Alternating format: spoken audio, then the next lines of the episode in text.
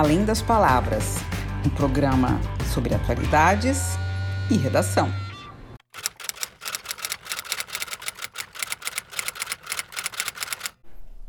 Olá, pessoal! Bem-vindos ao podcast da Oficina da Palavra. Eu sou a Cíntia, professora de redação, e este é o nosso programa que abre o ano de 2023. Né?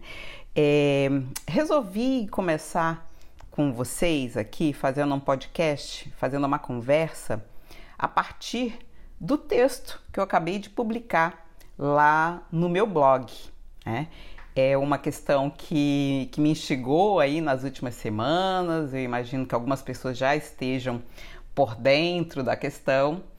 É, mas bora lá, eu vou colocar para vocês aqui embaixo do, da descrição desse, desse áudio o link de onde está o texto, né, do, do qual estou falando agora. É, e a ideia é justamente se você, assim como eu, curte é, ouvir podcasts, que eu amo, adoro, faço várias atividades que eu não preciso estar focada, com a mente focada, eu, eu gosto de acompanhar notícias, podcasts sobre literatura, arte, política e outras cositas. É, então, por isso, agora a minha ideia é todos os textos que eu publicar a partir desse ano, eu quero trazer para vocês aqui também é, na versão em áudio, assim como eu faço com a nossa revista Texturas. Deem uma navegada aí na, na timeline, né, no feed aí do nosso podcast, vocês vão ver vários programas interessantes, inclusive as edições da nossa revista literária Texturas, tá certo? É, acompanham, sigam aí o podcast, eles estão em várias plataformas, né, é, de áudio. Uh, e, e, vocês podem nos acompanhar, podem me enviar mensagens, tá? Eu vou colocar os contatos ali, o nosso WhatsApp, uh, sobre a questão, se vocês querem acrescentar alguma coisa para esse debate aqui. Tá bom, gente? Então vamos ao nosso assunto de hoje, que a questão é inteligência artificial e linguagem robôs humanos. Como tema de meu primeiro texto de 2023, trago o assunto do momento para quem trabalha com linguagem. Robôs que criam textos com características humanas. E humanas aqui, ó, quem não tá me vendo e não tá com texto aí, ó, humanas entre aspas. Isso é possível? São de fato humanos? Esses textos, né? Quais as características e propostas de tais plataformas? Quais limites e perigos dessas ferramentas? A questão já provoca debates no meio educacional. Criei a Oficina da Palavra para trabalhar com formação e aperfeiçoamento da escrita para jovens e adultos dos mais variados contextos, vestibular, acadêmico, profissional e literário. Sempre defendi a ideia base de que para escrever bem é preciso ler muito e estar antenado a tudo o que acontece ao nosso redor com olhos críticos. O desenvolvimento da comunicação humana sempre se dá ou é tolhido em um contexto social histórico específico do qual precisamos ter plena consciência. Por isso, gosto sempre de pensar sobre as novidades tecnológicas a partir da base material, do nosso contexto histórico, social e econômico e a partir de questões é, filosóficas. Estamos falando aqui do tal sistema ChatGPT da empresa estadunidense OpenAI. Tal plataforma é apresentada com a função de otimizar modelos de linguagem para o diálogo, cuja interação se dá de forma conversacional escrita. Fecha aspas. A interação das respostas, textos, se dá provocada pelas perguntas de quem o usa. Por meio dele, é possível produzir textos, inclusive em português, com conteúdo e correção gramatical e ortográfica. De forma análoga, quem circula nas redes sociais já tinha se deparado no final do ano passado com muita gente publicando ilustrações produzidas pelo DALL-E, D-A-L-L-E, sistema da mesma empresa que cria imagens também a partir de comandos por escrito. Isso já colocava fogo no debate sobre se tais imagens são ou não arte. Mas cultura e arte não são exatamente o que nos caracteriza como humanos? O chat GPT teve uma adesão surpreendente do público. Criei uma conta, mas ainda não consegui experimentar devido à instabilidade da plataforma, dado o grande número de acessos. Verifiquei que já está sendo aplicado em diversas áreas em que o texto é ferramenta de trabalho, como jornalismo, trabalhos jurídicos, publicidade, literatura, roteiros de filme, composições musicais, desenvolvimento de blogs, entre muitas outras. Tenho visto notícias de pessoas bem intencionadas tentando produzir aplicações da ferramenta para benefício social. Outras relatam o alívio que a inteligência artificial representa no grande volume de trabalho a que são submetidos cotidianamente, frutos de nossa sociedade acelerada e da intensificação do processo de trabalho. Já há algum tempo, no campo da linguagem, a inteligência artificial faz parte do nosso cotidiano, com corretores ortográficos e gramaticais, além de tradutores simultâneos. Com a inteligência artificial produzindo textos a partir de poucos comandos em diversas áreas e especialidades, várias luzes de cautela precisam ser acesas. Quais vantagens? Quem ganha com isso? Quais os riscos e impactos na sociedade e no desenvolvimento humano? Como educadora, tais questões me convocaram de imediato, já que meu trabalho é desenvolver e impulsionar jovens e adultos para a escrita de forma autônoma, consistente, clara e criativa. A relação entre humanidade e máquinas sempre foi cercada de esperança e assombro. Instrumentos, ferramentas, robôs e sistemas, ao mesmo tempo que têm sido criados para nos libertar de trabalho pesado e superar nossos limites físicos, trazendo esperança de mais tempo livre para o ócio criativo, tais soluções trazem pavor e ira quando nos tiram o trabalho e ampliam o desemprego. Não à toa, os ludistas, no início da Revolução Industrial, movimentavam-se para quebrar as máquinas que roubavam seus empregos. Charges como as de Jean-Marc Coté, que vocês conseguem ver lá no texto que eu publiquei no blog, inclusive o link do site onde eu tirei, foram publicadas em fins de século XIX e início do século XX, né, nos dão uma ideia de que é antiga a nossa relação idealizada com as máquinas e o que se espera delas no futuro. Então, vocês podem conferir na imagem, né? É uma charge que tem a representação de uma sala de aula da, né, daquela época é, e quem criou, né, no caso o artista aqui pensando como seria a educação no futuro, no canto tem um professor, uma sala de aula aparentemente aqui só com meninos, né, é, que são ligados pelo a uma máquina, né, por meio de, de. Parece um fone de ouvido, algo conectado no cérebro, que vai um fio sobre a cabeça, que passa por um, uma, uma barrinha no, no teto e é ligado a uma máquina onde um professor alimenta com livros, ou supostamente o conhecimento, e um outro, aparentemente aluno, um outro rapaz, é, fica rodando a manivela como a alimentar as mentes com as ideias produzidas nesse livro. E nesse site que tem aqui o link, né, a musea, a musearte.hipóteses.org, vocês encontram várias charges né, de como é, no início do século XX esses artistas imaginavam como seria nossa relação com as máquinas no futuro. Né? O fetiche sobre essa relação com as máquinas também encontra registro em narrativas na literatura e no cinema, nas quais robôs substituem os humanos para o bem ou para o mal. Como exemplo de histórias que têm nos fascinado, eu posso citar aqui é, tanto livros como filmes, né, ou, livro, ou filmes inspirados em livros. Eu Robô, O Homem Bicentenário, Ela, Blade Runner, Caçadores de Androides, O Exterminador do Futuro, Inteligência Artificial, Black Mirror e entre tantas outras. Minha geração está nessa transição entre o analógico e o digital.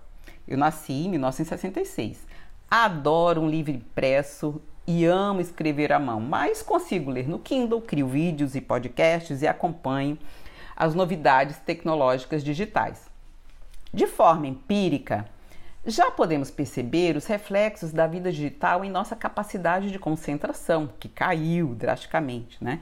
É, e pesquisas em áreas como neurociência, psicologia, sociologia já apontam os impactos biológicos das gerações é, expostas à intensidade tecnológica, como a dificuldade de desenvolver o foco e o senso crítico e de aprofundar as habilidades de leitura e escrita. A quantidade de pessoas conectadas em seus dispositivos eletrônicos acreditando em notícias falsas e as repassando sem qualquer critério alastra-se inclusive no meio de pessoas que tiveram acesso à educação formal de nível superior. A extrema-direita cresce em diversas partes do mundo, surfando nessa desconexão e alienação a que muitos estão expostos.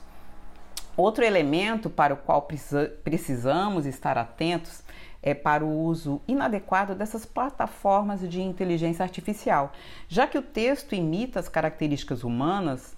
Como diferenciar a autoria? Como evitar a cola no ambiente escolar? Proibir o uso dessas plataformas? Adaptar o ensino para essa realidade? Utilizar outras formas de desenvolver o senso crítico nos alunos? Trazer a plataforma para a sala de aula?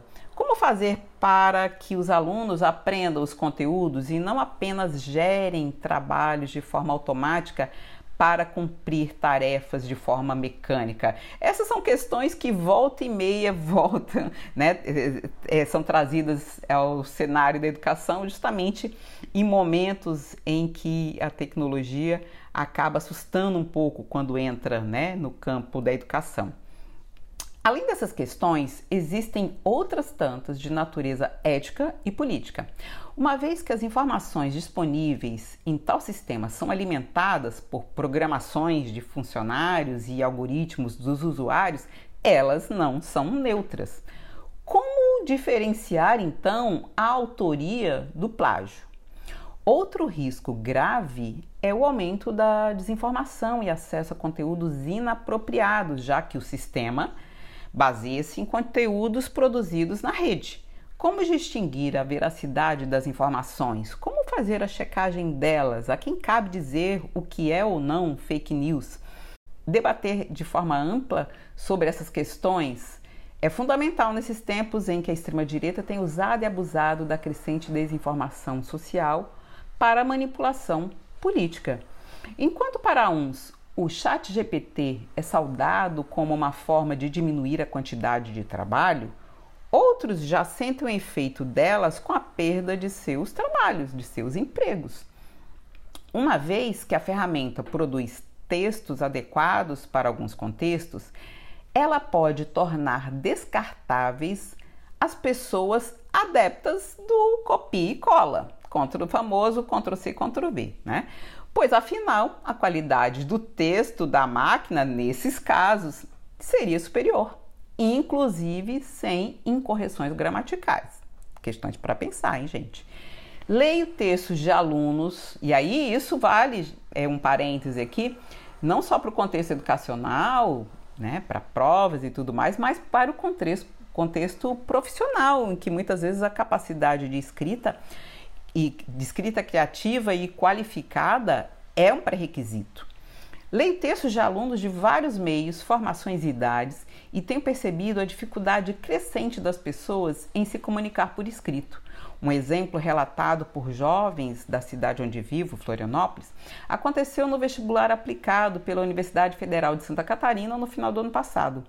Como a instituição tem percebido uma crescente produção de redações pré-formatadas e engessadas, com reflexo imediato na queda da qualidade da escrita dos estudantes que ingressam na instituição, na universidade, excluiu desta última prova de redação a possibilidade de os candidatos escreverem uma dissertação. que normalmente é um gênero comum né, nesse tipo de prova.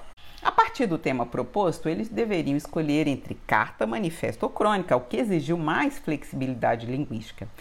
Pelo que se soube, o objetivo da banca era selecionar os alunos que não se prendiam a modelos padrão de texto. Com certeza, tais ferramentas de inteligência artificial são bastante sedutoras. Contudo, defendo que pensar fora da caixa e desenvolver muito o senso crítico ainda são caminho para lidar com as mudanças. Em alguma medida, sabemos que essas são inevitáveis, mas temos de resistir e espernear para manter viva a nossa humanidade, mantendo tais plataformas e soluções apenas na função de meios e ferramentas, não enxergando nelas um objetivo final de vida, por exemplo. Né? Já li notícias de que o debate sobre a regulamentação do uso da inteligência artificial no Brasil já está no Congresso Nacional. Temos que acompanhar e influir em tais discussões e decisões.